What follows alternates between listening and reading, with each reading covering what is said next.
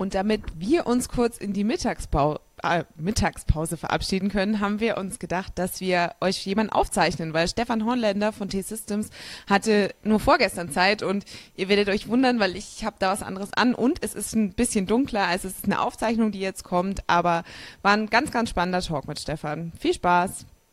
Herzlich willkommen zurück im DPK-Studio. Ich darf jetzt den Stefan Holländer bei mir begrüßen. Herzlich willkommen. Hallo, vielen Dank für die Einladung. Stefan, wir machen am Anfang mit allen Talkgästen eine kleine Entweder-Oder-Fragerunde. Mhm. Heißt, ich stelle dir einfach eine kurze Entweder-Oder-Frage und du antwortest ganz spontan. Schwierig genug, ein Wort wahrscheinlich. Okay. Ein Ja oder Nein oder eben ein Wort, genau. Also, DPK-Veteran oder ein Newbie? Veteran. Mobilarbeiter oder Bürofreund?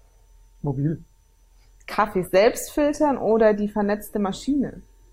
Vernetzte Maschine. Clippy oder Cortana? Cortana. Maus oder Touchscreen? Touch. Datenbrille oder digitale Kontaktlinse? Kontaktlinse. Hm? Und ein Satz zum Ergänzen. Die DPK 17 ist für mich sehr wichtig, weil IoT im Zentrum steht. Wunderbar. Vielen Dank schon mal, haben wir einen kleinen Einblick. Und damit die Zuschauer auch wissen, wer genau du bist mhm. und was du machst, sag doch mal ein, zwei Sätze zu dir. Ja, also ich bin ähm, SVP bei der äh, Deutschen Telekom, um mhm. genau zu sein, im Systemarm der Deutschen Telekom für ähm, das Partnermanagement zuständig. Also sprich ähm, in der Verantwortung ein Partnerökosystem aufzubauen und äh, in diesem Sinne vor allen Dingen natürlich konzentriert auf so ganz interessante Themen wie Security, wie ähm, IoT, Cloud und äh, alles, was rund um Big Data passiert. Also alles, was äh, in irgendeiner Art und Weise spannend für die Digitalisierung ist, ist äh, in dieser Einheit eigentlich zusammengebunden. Das klingt super. Cool. Ja, sehr spannend. Und ihr seid ja hier auch auf der Deutschen Partnerkonferenz vertreten. Genau. Was gibt's denn hier zu sehen von euch? Ja, also wir freuen uns sehr, dass wir auch einen Stand ähm, hier aufgebaut haben. Wir ähm, werden dann zwei Exponate zeigen. Wir haben ja eine ganze Palette an Exponaten, die wir ähm, grundsätzlich mit unseren Kunden zusammen entwickelt haben, um ein möglichst übergreifendes Portfolio ähm, aufzusetzen.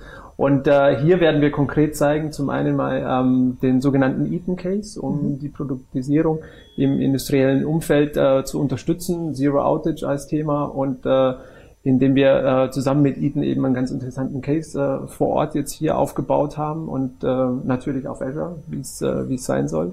Und äh, die zweite äh, große Thematik, die wir mitgebracht haben, ist was zum Anfassen im wahrsten Sinne. Das ist der sogenannte ähm, ProGlow, mhm. Datenhandschuh, mhm. mit äh, dem man relativ äh, einfach ähm, Dinge scannen kann, also alles, was einen Barcode hat und was in den verschiedenen Produktionsabläufen oder Logistikabläufen immer von sehr großem Vorteil ist. Ich hatte das vorhin kurz mal tatsächlich in einem Video mir angeschaut, weil ich konnte es mir nicht so ganz vorstellen. Und es ist ja wirklich so ein simpler Handschuh und oben ist dann noch so eine kleine Einheit genau. und da ist der... Kerneinheit. Also ich denke, ähm, wahrscheinlich geht's jedem gleich erstmal. Ne? Man sieht das Ding, man denkt erstmal... Ähm, man, man äh, wird für, für so einen Vorgang irgendwie so ein, so ein halbes Skelett vor sich finden, ja, ja. wahnsinnig sophisticated. Aber schlussendlich ist es, glaube ich, auch so ein bisschen die Idee hinter IoT, nämlich ähm, ein äh, relativ einfaches Produkt, kann ein Sensor sein, kann hier in dem Fall eine Scan-Einheit sein, in einen neuen Prozess zu überführen. Mhm. Und ähm, über die darin gewonnenen Informationen ähm, eine Einbindung in ein Unternehmensnetzwerk und in den Ablauf letzten Endes sicherzustellen und damit die ganzen Abläufe zu verändern. Neue Daten generieren, neue Insights generieren und äh, was wir gesehen haben, ist, dass äh, ganz unterschiedliche Bereiche eigentlich davon betroffen sein können. Also Logistik zum Beispiel ist es relativ simpel, wenn du in einem Lager bist und nicht mehr irgendwie diesen, diesen elektronischen Scan-Einheit rausnehmen musst, scannen, wieder ablegen und dann das Päckchen anfassen, ähm, machst du halt wie bei ähm, wilden Comic-Verfilmungen jetzt einmal so, das Ding ist gescannt und du kannst den Arbeitsprozess fortführen. Aber natürlich ist die Idee nicht nur in, ähm, einen Arbeitsablauf also Ablauf irgendwie zu vereinfachen, sondern vor allen Dingen die Daten dann auch zu verwenden, um ähm, reibungslos äh, zum Beispiel eine Qualitätssicherung zu ermöglichen. Mhm. Sprich, wenn es in der Pro Produktion, also ganz normalen Fertigungsprozess, meinetwegen in der Automobilindustrie ähm, oder in der, in der ähm, Fertigungsindustrie für irgendwelche industriellen Güter unterschiedliche Prozessschritte gibt, die ähm, zum Beispiel sehr ähnliche Produkte dann ähm, verbauen, dann ist es natürlich immer sehr wichtig, die richtigen Produkte ähm, auch, auch zu verwenden. Und das kann man über so eine schnelle Scan-Vorrichtung halt sehr gut ermöglichen, aber bedeutet auch eine tiefe Integration in die ähm, Systemlandschaft. Und mhm. das ist genau der Punkt, an dem wir dann wieder ins Spiel kommen, so einen Partner benötigen und ähm, eine, eine ganzheitliche Lösung, glaube ich, anbieten ja. können. Also, klingt super. Also ich finde das ganz ich klasse. Ich bin sehr gespannt. Ja. Ich hoffe, wir kriegen positive und gute Rückmeldungen ja. drauf. Ähm, wir werden sehen. Mhm. Sehr spannendes mhm. Thema auf jeden Fall. Genau, und jetzt haben wir ja schon ganz viel über Digitalisierung im Allgemeinen gesprochen. Mhm. Äh, siehst du einfach Herausforderungen für Unternehmen, wie, wenn sie sich transformieren? Was gibt es da an Herausforderungen? Also natürlich ist die, ähm, die Digitalisierung im Moment in aller Munde und jeder hat natürlich seine, seine eigenen Erfahrungen damit gemacht. Ich denke, dass, ähm, dass also das Thema, das, glaube ich, für alle immer am wichtigsten sein wird, ist ähm, den ähm, Startpunkt jeder Dig Digitalisierungs- und äh, Transformationsprozesse ähm, immer so ein, ein Stück weit vom Nutzen her zu starten. Ne? Also es gibt ja oft die, den Hang, ähm, technisch erstmal auszuprobieren, was geht. Ja. Also ich glaube, da kann ich auch ein Lied von singen.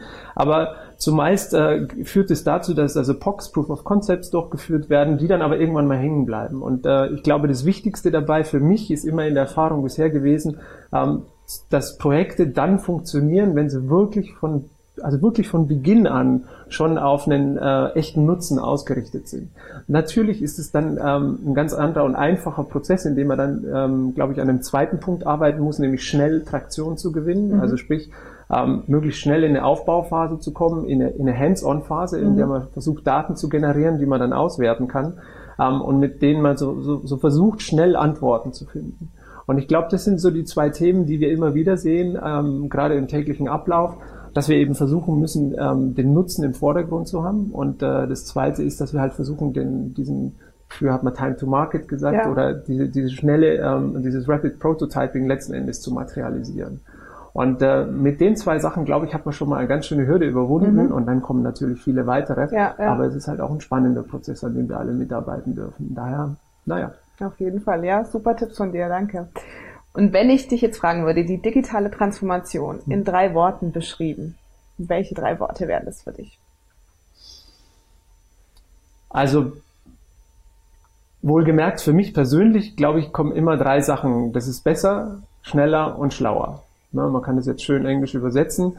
Und äh, ich glaube, das gibt so ein ganz gutes Bild, dass die meisten Dinge, wenn sie darauf ausgerichtet sind, am Schluss ähm, einen spannenden Mehrwert für jeden Kunden liefern werden mhm. und vor allen Dingen unsere gesamte Welt auch nochmal so ein bisschen umkrempeln werden, weil wir da zumindest aus ähm, dem, was ich jetzt sehen kann, echt an einem, an einem sehr spannenden ähm, Scheidepunkt stehen, wo viele Dinge jetzt auf uns zukommen werden. Da sprichst du auch schon fast meine letzte Frage an. Wenn wir einfach mal in die Zukunft blicken und schauen, was bietet uns das Internet der Dinge noch in der Zukunft? Was siehst du da?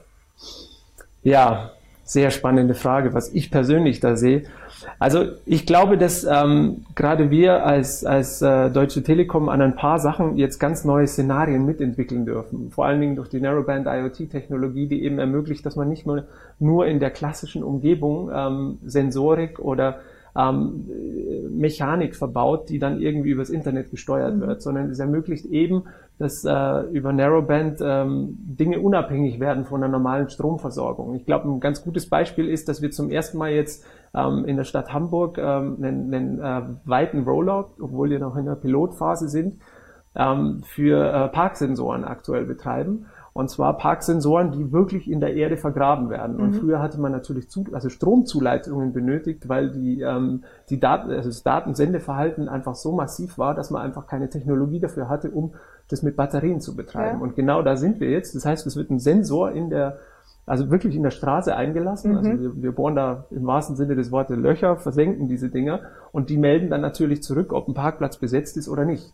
Und ähm, vor dem Hintergrund werden wir viele andere Anwendungsfälle sehen, in denen dann im nächsten Schritt einfach Sensoren auch außerhalb von Produktionshallen und in der weiten Welt verfügbar sein werden. Und ich kann mit Sicherheit äh, noch was über Autonomous Driving oder ähm, die Zusammenarbeit, die wir mit verschiedenen OEMs in dem Zusammenhang haben, erzählen. Aber so von der Richtung her wird es schon ähm, ja. ein, ein sehr spannendes Umfeld werden, in dem wir dann auch noch viel aus Data Analytics und ähm, bekannten Themen eigentlich schöpfen werden ich freue mich, wenn ich dann zukünftig immer meinen freien Parkplatz viel, viel leichter finde. Ja, einfach runterladen, Park Enjoy, funktioniert jetzt schon. Jeder, ja. der in Hamburg wohnt, ich versuche immer verzweifelt aus Berlin zu buchen, aber wird noch. Wir sind dabei, wir arbeiten dran. Super, dann vielen Dank für das Gespräch ich und die ganzen Insights.